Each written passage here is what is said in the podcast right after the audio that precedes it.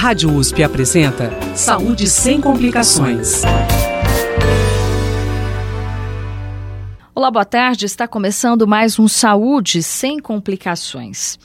E hoje nós vamos falar sobre problemas na tireoide, que boa parte da população sofre com esses problemas, o que coloca essas doenças entre as que mais atingem os brasileiros. Entre elas está o hipotireoidismo, que é o assunto de hoje em nosso programa. Convidamos a médica endocrinologista Léa Maria Zanini Maciel, professora associada da Faculdade de Medicina da USP em Ribeirão Preto, que atua na área clínica e de pesquisa em doenças relacionadas à glândula tireoide, com ênfase nos temas hipotireoidismo congênito, carcinoma medular de tireoide e resistência ao hormônio tireoidiano. Professora Léa, boa tarde. Seja bem-vinda ao Saúde Sem Complicações. Professora, o que é a tireoide e qual a sua função em nosso organismo? Boa tarde, agradeço o convite. E com relação à primeira pergunta, o que é a tireoide? A tireoide é uma glândula endócrina situada na base do pescoço e ela tem um papel fundamental desde a vida intrauterina por todo, todas as fases da vida. Então, ela, ela regula o metabolismo e seus hormônios atuam em praticamente todos os tecidos do corpo. Professora, é, e quais são as doenças da tireoide? Bom, são muitas, né? Ah, você, ah, nós temos grandes síndromes clínicas, como o hipotiroidismo, que é a deficiência de produção hormonal uh, pela glândula. Nós temos o hipertireoidismo, que é o excesso, ao contrário, é o excesso de produção hormonal pela glândula. E nós temos as doenças nodulares, os nódulos tiroidianos, que são extremamente prevalentes na população, e o nosso papel como endocrinologistas é separar o nódulo benigno do nódulo maligno. Professora, o hipotireoidismo é um problema que afeta mais homens ou mulheres? Ele é muito mais frequente em mulheres. Não se sabe muito bem por que as mulheres são mais afetadas, mas, de um modo geral, as doenças endócrinas são mais prevalentes nas mulheres. E, embora sejam mais prevalentes nas mulheres, pode afetar qualquer pessoa. Sem dúvida tanto homens como mulheres, né? É mais frequente na mulher, mas afeta homens também, sim. E há uma idade mais crítica que favoreça o aparecimento? É, depende do tipo do hipotiroidismo, porque o hipotiroidismo tem várias etiologias. Às vezes a criança nasce já com a doença, o que a gente denomina hipotiroidismo congênito. O que, que é o hipotiroidismo congênito? A criança às vezes nasce sem a tireoide, ou uma tireoide fora do lugar, ela não funcionará bem porque ela está fora da sua posição normal, ou ela nasce com deficiências na síntese hormonal. São vários passos para que ocorra síntese hormonal. Então, isso é, são, são as crianças com hipotiroidismo congênito. Uh, na idade adulta, a, a etiologia mais comum é a tiroidite de Hashimoto é uma tiroidite crônica autoimune.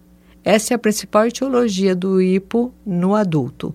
Então, professora, é, eu gostaria primeiro que a senhora dissesse para a gente o que é, qual a diferença, né, entre o hipotireoidismo congênito e o hereditário. O hipotireoidismo congênito é, é a síndrome que ocorre na criança. Ela nasce com um problema. Desenvolve no útero da mãe. Já. E, e, pode ser porque a, a, tireoide não se formou, como eu mencionei, ou ela se formou, mas não se desenvolveu, ou ela está em localização fora do lugar, ectópica, geralmente abaixo da língua.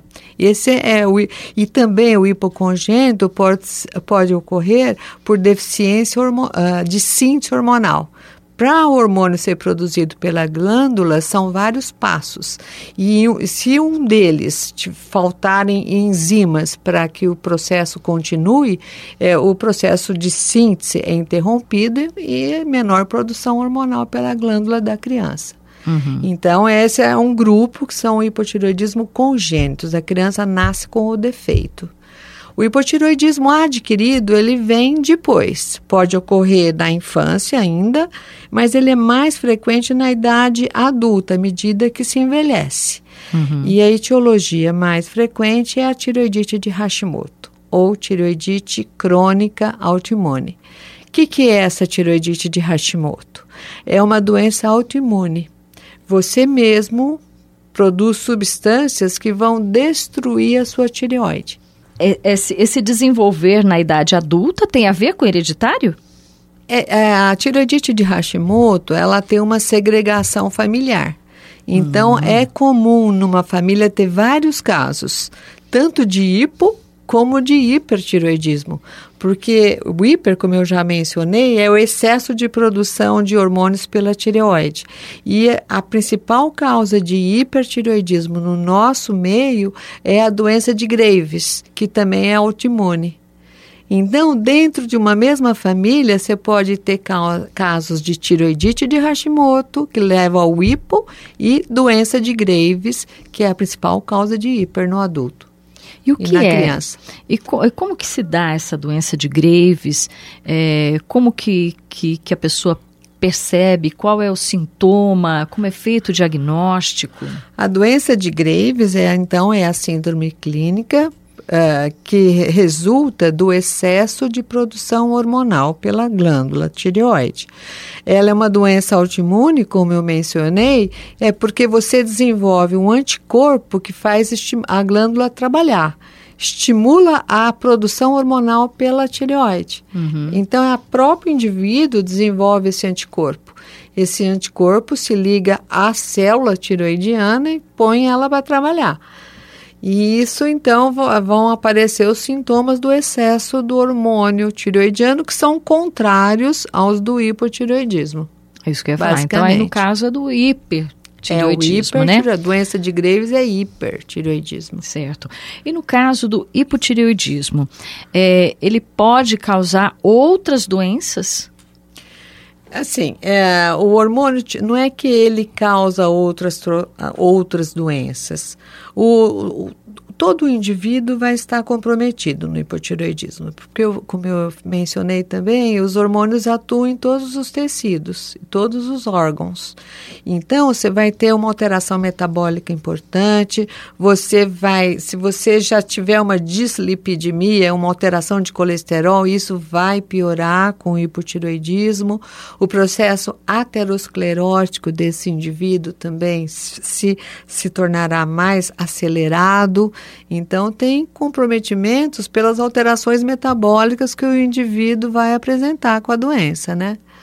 E o hipotireoidismo, ele pode ser confundido com outras doenças? Sim, é muito comum ele ser confundido com a, o envelhecimento. Por exemplo, a mulher menopausada, com a, a, queda dos estrógenos, ela tem talvez uma certa dinamia, uma pele mais seca, e isso tudo o hipotiroidismo faz também. Então, às vezes, na mulher menopausada, ela e também uh, com o envelhecimento, a pele fica mais seca, mais frágil, a queda de cabelos e uma menor disposição. Isso tudo é confundido com os sintomas da menopausa e do envelhecimento de tal forma que a, a Sociedade Americana de Tireoide preconiza que se faça a dosagem do hormônio TSH a partir dos 35 anos em todo mundo, principalmente nas mulheres, e que esse hormônio seja repetido a cada cinco anos, para tentar detectar o hipotiroidismo o mais cedo possível, para que é, a indivíduo ainda não tenha tanta, tantos sintomas da doença, com uma perda da qualidade de vida muito importante. A manifestação é, ela demora a acontecer? Porque parece um prazo longo esses cinco anos para um novo exame, né? Isso. É, a doença depende, né? A doença ela pode se desenvolver gradualmente e de uma forma mais acelerada em alguns indivíduos do que em outros. Então, uh, eu acho que a função do médico é conversando numa entrevista médica, uh, alertando, principalmente se ele souber que tem vários casos numa mesma família. Então, já alertar né, quais os sintomas do hipotiroidismo. Né? Sonolência, indisposição, pele seca, alteração de memória, constipação intestinal, por exemplo, o indivíduo que é, apresentava evacuações diárias passa a, a ser constipado, tá, com dificuldade nas evacuações, ou indivíduo que tem dores musculares, dores articulares, tudo isso pode ser consequência do hipotiroidismo. Ganho de peso também é ganho, coisa... O metabolismo cai, né? Com a falta do hormônio, você pode ter ganho de peso. Na verdade, eles, a, o indivíduo começa a acumular mucopolissacárides. É uma substância que retém água. Então, ele pode ficar até com um inchaço duro nas pernas. Né? A perna fica parece inchada, mas é um inchaço duro. Você, o dedo não afunda quando você toca a pele. Então, sim, esse, o rosto também, o rosto pode ficar infiltrado com, com inchaço palpebral e também o indivíduo começa a falar mais devagar. Então, ele, a articulação da palavra fica difícil, a alteração da voz, a voz fica um timbre mais grave. E outra coisa, o que se observa nos pacientes quando o hipo é grave é a gesticulação dele, é lenta. Ele não, não é ágil para falar, para se gesticular quando fala. Ele é, é tudo lentamente. Então, quer dizer, é, de uma forma geral, a pessoa se mostra lenta em é. todas as situações do dia a dia. Sim. Né? Para pensar, para falar, para gesticular, ah, para andar, para tudo. Professora, e para detectar isso precocemente, então, só através de exame, porque quando a pessoa tem esse tipo de sintoma, então já é grave. É, é quando ela está com todos esses, esses, sintomas, isso mostra que a doença já avançou bastante, é o hipotiroidismo clínico. Quando a, no início da doença é o hipotiroidismo que a gente chama de subclínico, é mais uma alteração discreta desse hormônio que eu mencionei, o TSH, é uma alteração discreta dele. E geralmente os pacientes não têm sintomas na fase subclínica mas o hormônio já sinaliza, já subiu um pouquinho, já sinaliza que esse indivíduo possivelmente tem o hipotiroidismo. Aí só através de exames. Só através de exame. Exame Por de isso, sangue, professora? Exame de sangue. Por isso que a, a Sociedade Americana de Tireoide recomenda fazer um, um, a dosagem do TSH a partir dos 35 anos, mas a cada 5 anos. E tem alguma situação que faça com que se se adiante esse tipo de, de exame, alguma situação, sei lá, em adolescentes, por exemplo? Isso pode acontecer em jovens? A doença pode incidir na infância, na adolescência, sim. É a tiroidite de Hashimoto incidindo bem cedo. Vários casos a gente vê no nosso ambulatório. Mas geralmente né, a gente vê o bócio né? Chama Altera. atenção a tireoide aumentada, o bócio. Que é né? o bócio é, é aquela, é aquela o aumento, saliência, o aumento isso, do pescoço. Na base do pescoço. Bem é. na base, né? Isso. A localização dela é aqui na base do pescoço. E há como se fazer? Tem algo para se tentar evitar? Algum tipo de prevenção? Não, infelizmente não, né? O que a gente sabe que o excesso de ingestão de iodo na alimentação é um dos fatores desencadeantes da tiroidite de Hashimoto. Então, se numa uma, já tem estudos, por exemplo, em áreas de carência de iodo, quando foi ofertado esse elemento no sal de cozinha, que nem o nosso sal de cozinha é iodado, né? Uhum. E, e isso fez com que eu aumentasse de uma forma muito expressiva a incidência da doença. Então, o então, excesso de iodo. O excesso de iodo é uma das causas, uh, fatores ambientais importantes no desencadear da doença. O iodo, ele, ele está presente só no sal?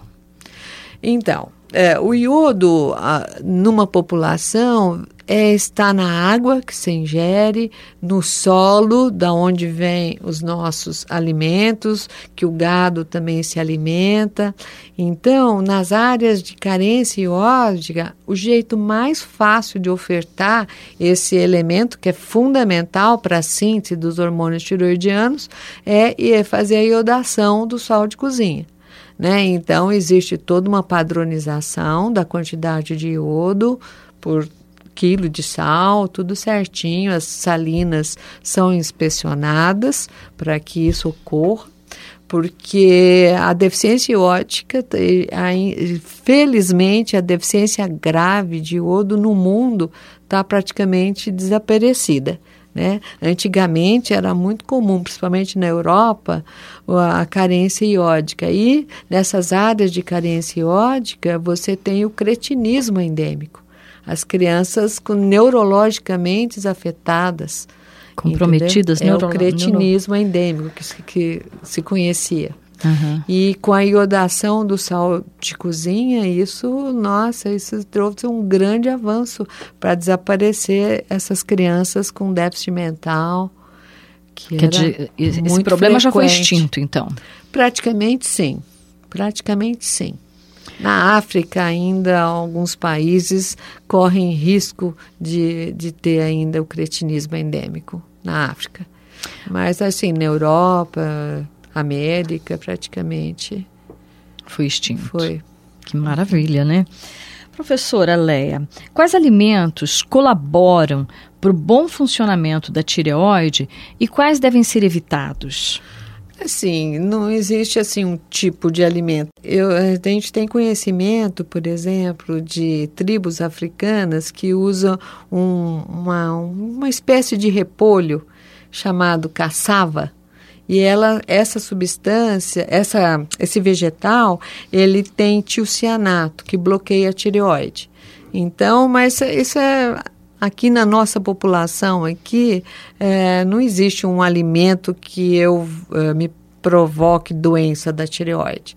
A gente tem que sempre evitar excesso de iodo, né? E e nós, o Brasil, tem sido considerado atualmente como uma uma ingestão mais que adequada de iodo. E no Nordeste, principalmente, um, um pouco de excesso de ingestão iódica. Não sei se é nesses salgadinhos que se come muito por aí, esses de pacotinho, de pacotinho. Né? essa coisa totalmente artificial, é, né? Isso. Muito sal, né? É todo, todo alimento né, que, que, que é produzido é, industrialmente, né, eu acho que tem um teor maior de sal, né?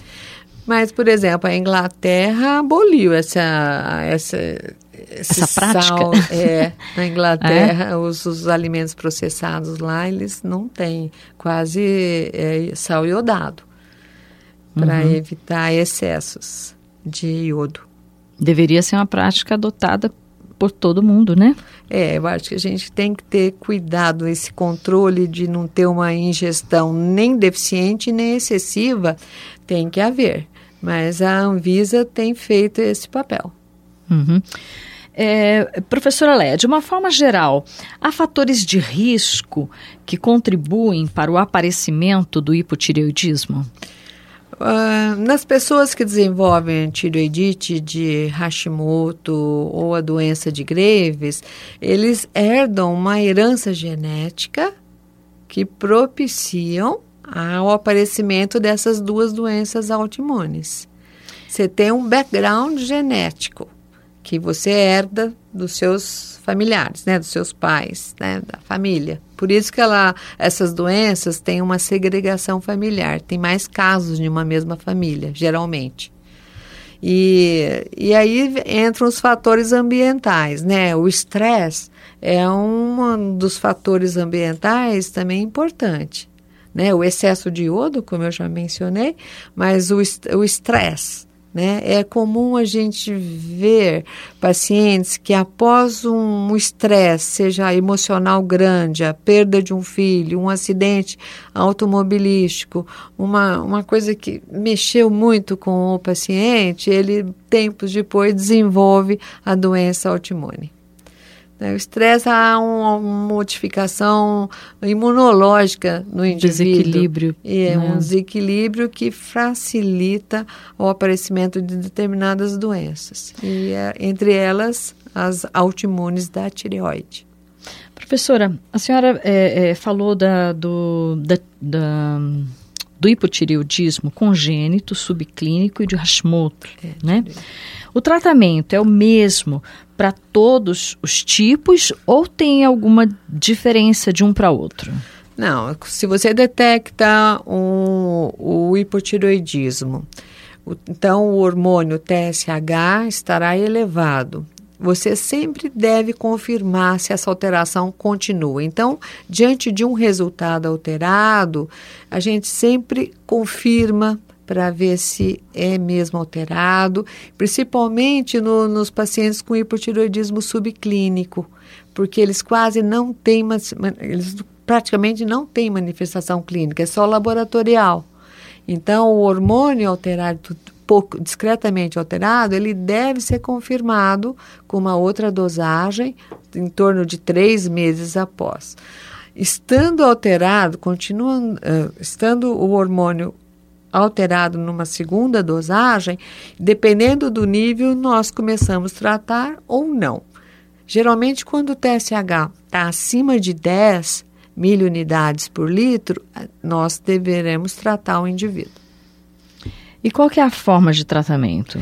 Então, é o hormônio tiroidiano sintético, é a levotiroxina. Só, esse, é, é, só, essa, é, só existe essa forma de tratamento? Sim, é, é a levotiroxina, é um tratamento bastante barato, é bem barato, dos, acho que 10 reais por mês, um indivíduo uh, teria, é um, por um mês, suficiente para um mês de tratamento. E esse tratamento, ele faz parte daquela farmácia popular, por Sim, exemplo?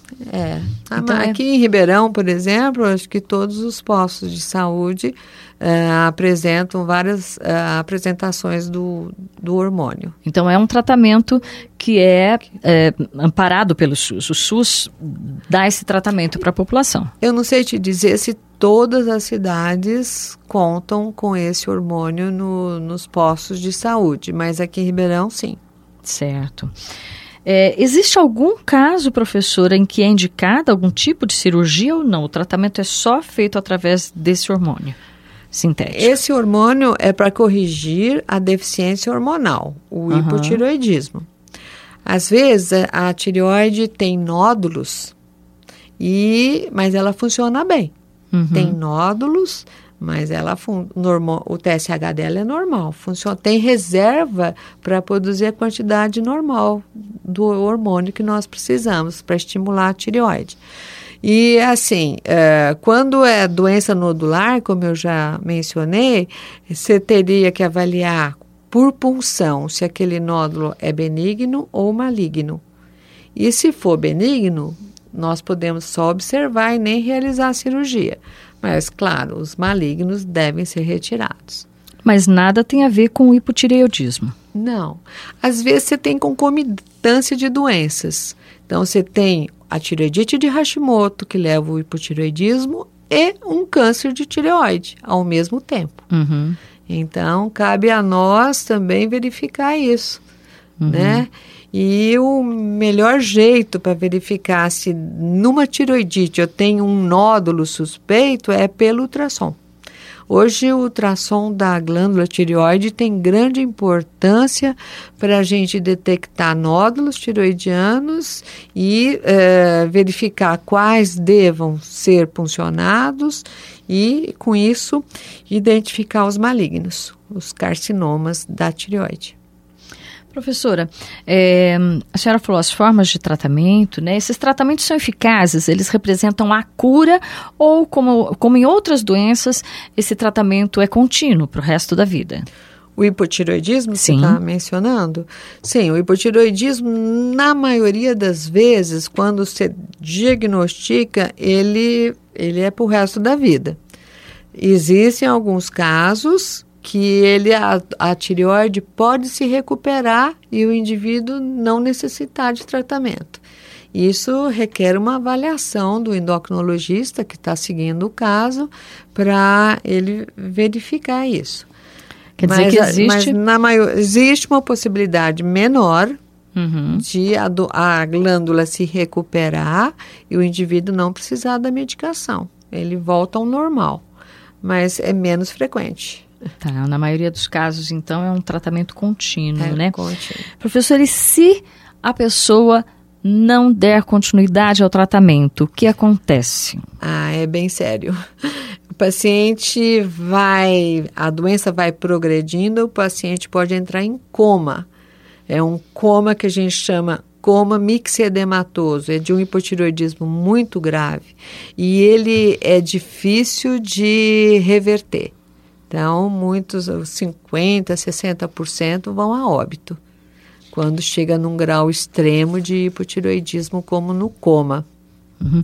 Professora, é, a, a, pessoa então que faça o tratamento, que tenha seriedade ao encarar essa doença, que obviamente tenha o acompanhamento médico constante, né, que é necessário, né, professora? Sim. Ela pode levar uma vida normal, tranquila, não tem sintomas, os sintomas desaparecem. Seguramente. Ah, tem que, como todo uso crônico de medicação, a pessoa tem que ser disciplinada, né? É, ela, ela, esse remédio não pode ser formulado, isso é importante eu mencionar aqui, não pode ser formulado em farmácias de manipulação, né? Então, ele, esse indivíduo geralmente ingere a medicação assim, ao acordar, com um copo d'água é, ingere a medicação, meia hora depois o café da manhã. Isso tem que fazer parte da, da vida do indivíduo. Né? Isso é importantíssimo, ser disciplinado e tomar todos os dias a medicação. Não pode se alimentar logo meia depois, hora. né? É. Tem que ter esse período de, de meia hora. hora. Se a pessoa fizer o consumo de alimentos logo depois, o remédio vai perder eficácia, é isso? É, diminui a absorção, né? Diminui a absorção do hormônio. E aí a pessoa corre o risco de praticamente é. não estar fazendo o tratamento, né? É, não quer dizer, alguma absorção deve haver, mas é, é, o recomendado é meia hora. Ou às vezes levanta de madrugada, já toma, deixa o copinho de água do lado da cabeceira, já toma, tá um remedinho ali, já toma água, toma um remedinho, volta a dormir, tudo bem. Aí ele pode levantar e tomar o seu desjejum. Professora, alguma consideração que a senhora queira fazer, alguma coisa que nós deixamos de falar que a senhora considera importante? Ah, eu acho que o indivíduo tem que se observar. É, eu acho que o indivíduo tem que ver mudanças. Eu não era assim, agora estou assim. O que está acontecendo comigo? E muitas vezes isso é o hipotiroidismo, porque as manifestações do hipotiroidismo são é, gerais e muitas inespecíficas e confundidas com o envelhecimento ou dos sintomas da menopausa. Então a gente tem que ficar atento para ele. Obrigada. Muito obrigada. Eu conversei aqui no Saúde Sem Complicações com a médica endocrinologista Léa Maria Zanini Maciel, que é professora associada da Faculdade de Medicina da USP em Ribeirão Preto. Ela atua na área clínica e de pesquisa em doenças relacionadas à glândula tireoide, com fase, com ênfase, desculpe, nos temas hipotireoidismo congênito, carcinoma medular de tireoide e resistência ao hormônio tireoidiano. Professora, muito obrigada por seus esclarecimentos. É, eu vou te lembrar que o Saúde Sem Complicações vai ao ar toda terça à uma da tarde, né? Com reprise aos domingos, às 5 horas da tarde. Se você tem dúvidas, se você tem alguma sugestão de tema para o nosso programa, você pode escrever para o imprensa.rp.usp.br. Uma excelente tarde para você e até a próxima terça-feira. Saúde sem complicações Produção e apresentação Rosemel Vieira. Trabalhos técnicos Mariovaldo Avelino e Luiz Fontana. Direção Rosimeire Talamone. Apoio IEARP.